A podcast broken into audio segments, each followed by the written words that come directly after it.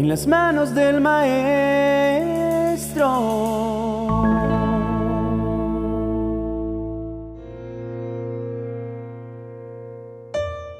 El primer intento por realizar un reality show fue en el año de 1945 con el lanzamiento del programa Queen for a Day, en español Reina por un día, creado por la televisión estadounidense.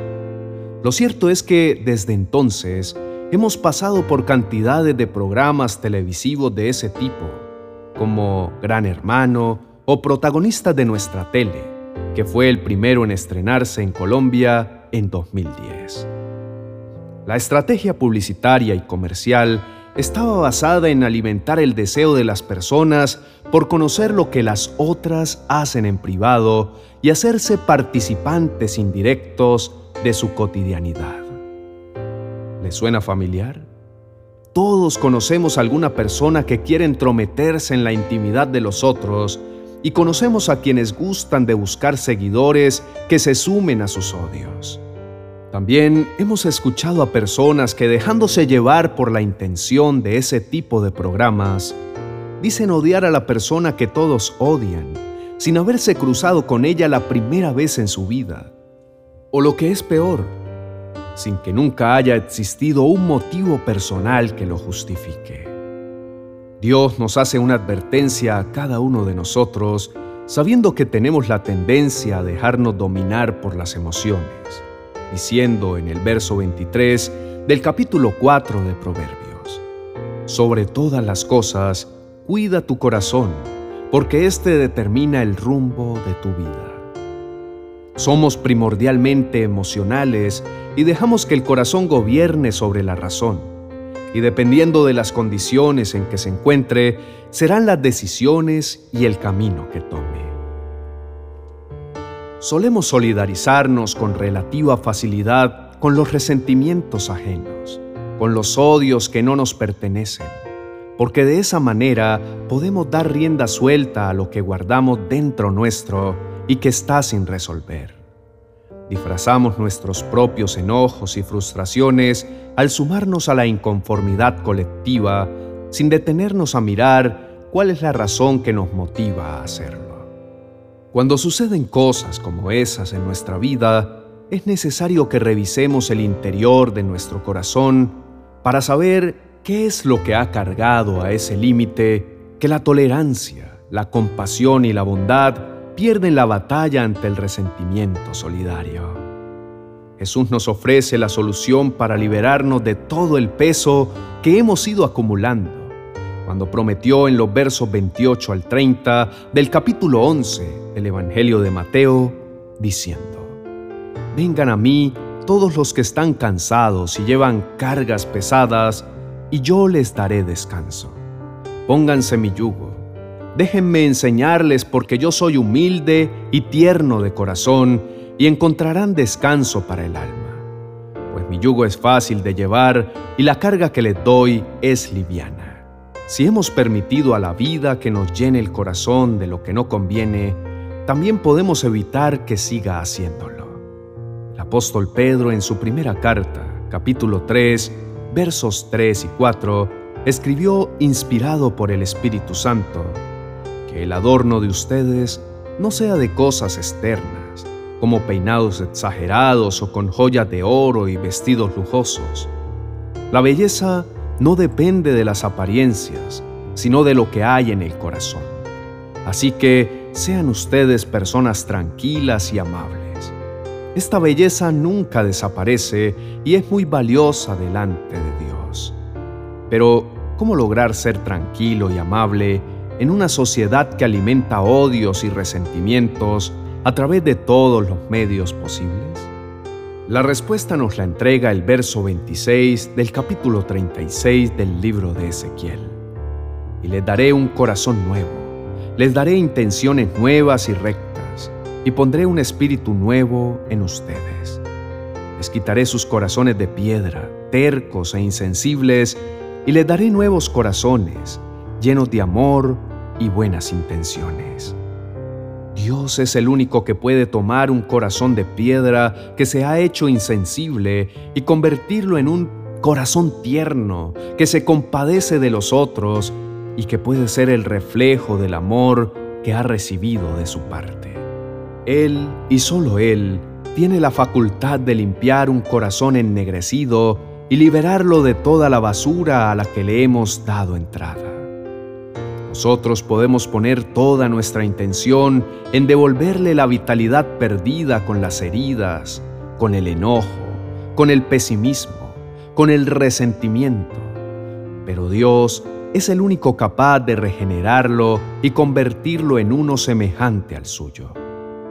Cuando Dios aclara que nuestro corazón determina el rumbo de nuestra vida, nos está haciendo conscientes de qué tan grave puede resultar dejarlo a la deriva o permitir que todo lo externo volque en su interior todo tipo de sentimientos negativos y perjudiciales.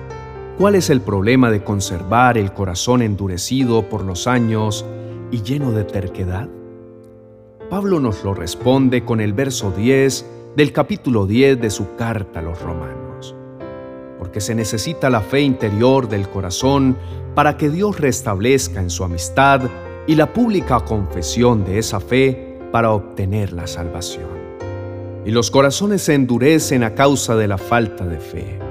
De modo que mientras nos empeñemos en mantener el corazón de piedra, no lograremos confiar ni en Dios mismo para cambiarnos la vida. El corazón es el lugar donde se alberga y se cultiva la fe, pero entre más pedregoso sea el terreno, menos fértil se hace. Por eso, vemos que todas las personas que se han dejado llenar el corazón de amargura difícilmente creen en un futuro mejor o guardan esperanza de un cambio positivo en sus vidas. David mismo comprobó la bondad que Dios tiene a disposición para todo aquel que está dispuesto a abrir su corazón y a permitir que el Señor haga su obra regeneradora en él. Verso 17 del Salmo 51 escribió, basado en su propia experiencia, Para ti, la mejor ofrenda es la humildad. Tú, mi Dios, no desprecias a quien con sincera humildad se humilla y se arrepiente. Todos podemos contar con la ayuda de Dios para vaciar toda la basura que hemos ido acumulando con el tiempo y que nos incita a reaccionar violentamente, de actitud, pensamiento, palabra o hecho, contra lo que nos desagrada y a sumarnos a la colectividad de intolerantes y rencorosos. Debemos estar dispuestos a buscar ayuda efectiva en el Señor cuando veamos que estamos llenando nuestro corazón de emociones basura. Dios está esperando que como David sintamos el deseo de rogarle, oh Dios, pon en mí un corazón limpio, dame un espíritu nuevo y fiel. En la medida en que nuestro corazón haya sido renovado, se hará evidente, porque dejaremos de sumar odios, sino que esparciremos bondad tal como la que cada uno de nosotros hemos recibido. No importa qué tantas cosas sucedan a nuestro alrededor que intenten contaminar nuestro corazón con la maldad que lo endurece y le resta vitalidad. Lo importante es ser responsable de cuidarlo con precaución, evitando albergar en él todo lo que sabemos que podrá perjudicarlo. Oremos juntos diciendo, Padre Dios, nos presentamos delante de ti con corazones dispuestos a ser transformados, porque sabemos que hemos permitido que se llenen de pensamientos y emociones perjudiciales. Hemos sido heridos por la libertad de decisión propia y ajena, y porque no hemos sido diligentes en guardar nuestro corazón para evitar que toda la basura que los medios y el entorno quieren vaciar en él lo hagan. No queremos corazones endurecidos por el resentimiento y la ira que impidan que la semilla de tu palabra crezca y dé fruto. Por el contrario, queremos ser terreno fértil en donde la fe, la esperanza, el amor y la bondad se den naturalmente. Tú no desprecias un corazón que viene dispuesto a reconocer la necesidad de ti, sin importar en qué condiciones se encuentre porque tú tienes el poder de ayudarnos a restaurar desde cualquier estado. Sabemos que la maldad abunda y si fijamos nuestra mirada en ella, pronto estaremos llenos de enojo, frustración y odio, y el amor se habrá enfriado como lo dice tu palabra.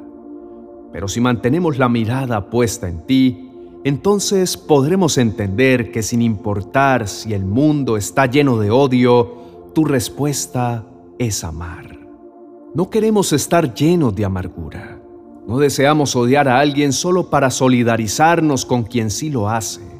Queremos ser mensajeros de esperanza, de paz, de amor, de reconciliación tal como lo fue Cristo. La vida puede seguir siendo la misma y es posible que la maldad siga organizando su show para sumarnos al espectáculo del rencor y la violencia. Pero nosotros elegimos conservar nuestro corazón guardado y sellado para que solo el Espíritu Santo lo llene, lo limpie, lo restaure y haga de él una verdadera joya, digna de ser entregada al más glorioso Rey que eres tú. Te adoramos y te bendecimos, Señor. Soltamos nuestra carga delante tuyo nos disponemos a aprender a ser humildes, reconociendo que todos erramos, que todos necesitamos de ti, que todos tenemos la misma oportunidad de corregir y arrepentirnos, y que tú estás con los brazos abiertos y listos para recibirnos y sanarnos. En el glorioso nombre de Cristo Jesús. Amén y amén.